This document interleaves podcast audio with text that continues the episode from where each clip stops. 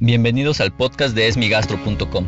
En este podcast daré respuesta a las dudas que tienen sobre las enfermedades del aparato digestivo, utilizando cuatro secciones. La primera de ellas es historias del consultorio, en la cual hablaremos acerca de lo que vemos en el día a día en la consulta de gastroenterología que tenemos. Posteriormente, en la sección de consultas virtuales, hablaremos acerca de lo que me envían a través de todas las redes sociales, las cuales los invito a que revisen. Tenemos un canal en YouTube, nuestra cuenta en Pinterest, algunos aspectos personales en mi cuenta de Instagram y obviamente a través de nuestro portal www.esmigastro.com. A través de todas estas herramientas digitales ustedes pueden enviarme sus preguntas a las cuales daré respuesta en esa sección. Posteriormente, en la sección de noticias de esmigastro.com hablaremos acerca de una sección que es muy importante, que considero muy importante para los pacientes, en la cual tomamos artículos científicos, artículos que están dirigidos a los médicos y los transformamos, los adaptamos a un lenguaje que sea comprensible para los pacientes y que les sea útil. Esto que parece algo tan sencillo es muy importante ya que se sabe actualmente que la información que se genera se puede tardar hasta 17 años en que llegue a los pacientes y a través de esta parte de noticias ustedes están informados prácticamente en las siguientes semanas a que la información ha sido publicada. Y finalmente hablaremos acerca de mito o realidad, es decir, aquellas creencias que tenemos sobre las enfermedades digestivas que a través de la visión científica podemos saber si estamos bien, si estamos mal y de esta manera poder tener mejor información para manejar nuestras enfermedades gastrointestinales. Así que sin más, les doy la bienvenida al podcast de esmigastro.com.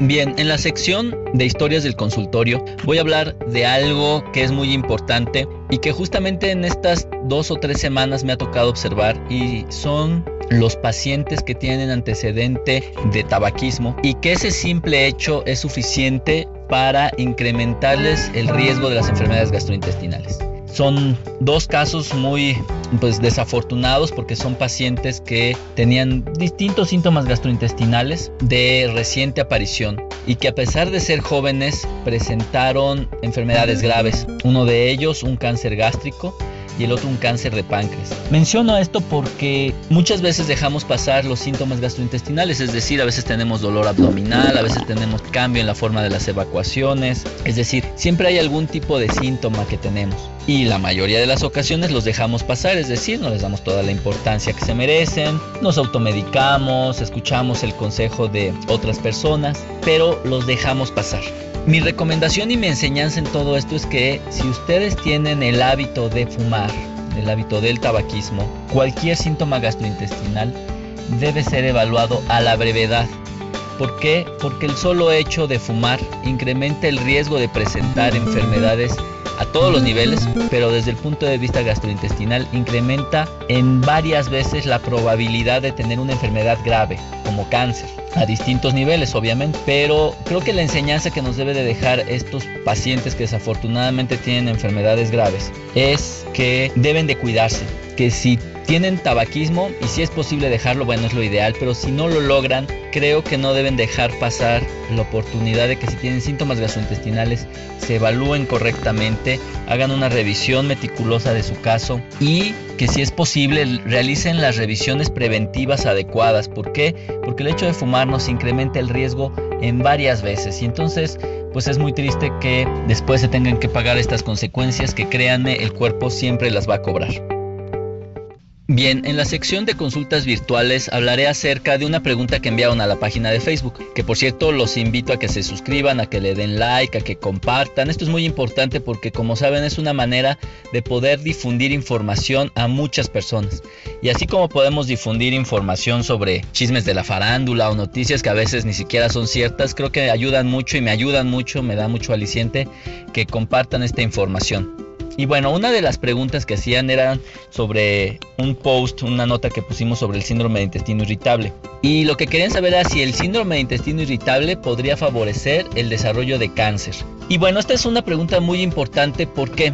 Porque obviamente el síndrome de intestino irritable es la enfermedad crónica gastrointestinal más frecuente, es una enfermedad que afecta la calidad de vida, y es una enfermedad que comparte síntomas con casi cualquier otra enfermedad, incluyendo el cáncer. Es decir, los pacientes que tienen cáncer de cualquier parte del aparato digestivo pueden tener síntomas similares a los que tienen los pacientes con síndrome de intestino irritable dolor abdominal, distensión abdominal, cambio en la forma de las evacuaciones, se infla el abdomen, ahí puede haber pérdida de peso, etcétera. Es decir, hay muchos síntomas ahí que pueden parecerse. Y por lo tanto, creo que la primera respuesta a todo esto es que el síndrome de intestino irritable se puede parecer mucho a tumores, al cáncer. Y por lo tanto, cualquier persona con síndrome de intestino irritable o con colitis, como vulgarmente se conoce, debe ser evaluada de manera profunda y detallada.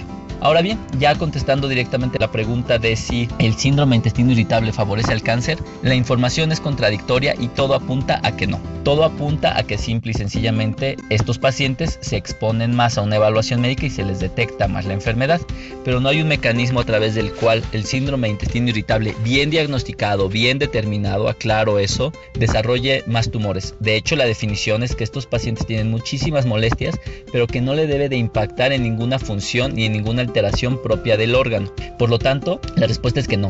El síndrome de intestino irritable no va a favorecer al cáncer, pero sí se puede confundir y atención, requieren una evaluación médica meticulosa para poder descartarlo de manera correcta. Ahora bien, en la sección de noticias de esmigastro.com, nuestro portal de información gastrointestinal para pacientes en donde ustedes pueden encontrar videos, audios, es decir, los podcasts, las noticias, toda la información que les interesa sobre las enfermedades digestivas y las pueden encontrar. Hablamos acerca de cómo la colonoscopía es muy importante realizarla una vez que el paciente tiene una alteración en un examen que se llama sangre oculta en heces. Ya lo hemos comentado, sin embargo, creo que vale la pena enfatizar lo siguiente. Esta noticia indica que si un paciente tiene sangre oculta en heces positivo, se debería de realizar una colonoscopia en los siguientes 30 días, con el objetivo de poder prevenir complicaciones graves. Ahora bien, y creo que es hacia donde quiero dirigir mi comentario, ¿cuántos de ustedes se realiza un estudio de sangre oculta en heces? O mejor aún, ¿cuántos de ustedes sabían que se tienen que realizar periódicamente, es decir, cada seis meses, un estudio de sangre oculta en heces? Y creo que ahí es donde podemos empezar la discusión, es decir, se sabe que en todas las personas mayores de 50 años se deben de realizar, tengan o no tengan alguna enfermedad gastrointestinal, tengan o no tengan síntomas, hagan lo que hagan, cualquier persona solo por el hecho de tener 50 años o más requiere realizarse un estudio de sangre oculta en heces cada seis meses. Y esto es porque se demuestra que quienes realizan esto mueren menos por cáncer y se les puede detectar en etapas más tempranas. Entonces, si ustedes se realizan esto cada seis meses, en el momento en que tengan una sangre oculta en heces positiva, deben de realizarse una colonoscopía a la brevedad. Y esto es no necesariamente porque tengan cáncer, sino porque pueden tener alguna alteración que o predispone al cáncer o que sí puede tener un tumor maligno. Así que yo los invito a que consideren esto, realizarse una sangre oculta en heces, pues la mayor molestia es recolectar la, la muestra, pero fuera de eso no es un estudio costoso, es un estudio sencillo y que verdad si ustedes lo hacen pueden detectar de manera muy temprana un tumor que puede ser curado completa y absolutamente.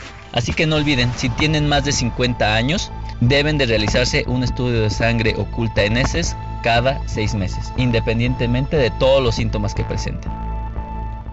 Bien, y finalmente en la sección de mito realidad hablaré acerca de algo que muchos pacientes recomiendan, me han comentado y que creo que vale la pena acotar. El mito es, si yo necesito analgésicos y me los inyecto o me los aplico en pomada, ya no tiene efecto a nivel gastrointestinal, es decir, ya no me va a dar una úlcera gástrica. Mucha gente cree que el efecto de los analgésicos, como cuáles, como la aspirina, el ibuprofeno, el naproxeno, el ketorolaco, etcétera, es por un efecto local, es decir, que la tableta daña directamente la mucosa del estómago ocasionando una úlcera. Y si bien este es uno de los mecanismos, es el menos importante. El más importante es que estos analgésicos, cuando se absorben en el cuerpo, tienen efectos en todo, en todo el estómago. ¿Qué es lo que hacen? Disminuyen la circulación, recibe menos sangre el estómago. Esto lo favorece a una ulceración evita la producción de moco, que es una barrera natural con la que nos defendemos del ácido, y esto ocasiona que tengamos un estómago muy susceptible al daño, con una mayor acidez y menos defensas. Y lo importante y por ende lo que se piensa o lo que creen los pacientes, que utilizar los analgésicos ya sea de manera intramuscular o de manera tópica, es decir, a través de pomadas, es suficiente para evitar el daño, la verdad es que no. Independientemente de la vía de administración, todos estos analgésicos que les acabo de mencionar, independientemente de la forma en que se los administren, tienen el mismo riesgo de ocasionar una úlcera gástrica, de ocasionar gastritis, de ocasionar una hemorragia. Por lo tanto, es bien importante que cuando ingieran este tipo de medicamentos estén muy pendientes porque pueden presentar estas complicaciones. Y peor aún, algo que sí pasa con mucha frecuencia es que mezclan el mismo tipo de analgésicos, es decir, piensan que tomando el naproxeno por vía oral o aplicándose una pomada de diclofenaco obtienen más efectos o más beneficios y la verdad es que no. Lo único que obtienen es una mayor probabilidad de tener una úlcera gástrica. Así que si ustedes utilizan analgésicos, traten de no mezclar las vías, traten de no automedicarse y de prevenir todas estas complicaciones acudiendo con su médico para que dé una profilaxis, es decir, una prevención para las úlceras gástricas en pacientes que están tomando analgésicos o antiinflamatorios de manera crónica. Y con esto damos fin a otro episodio más del podcast de esmigastro.com.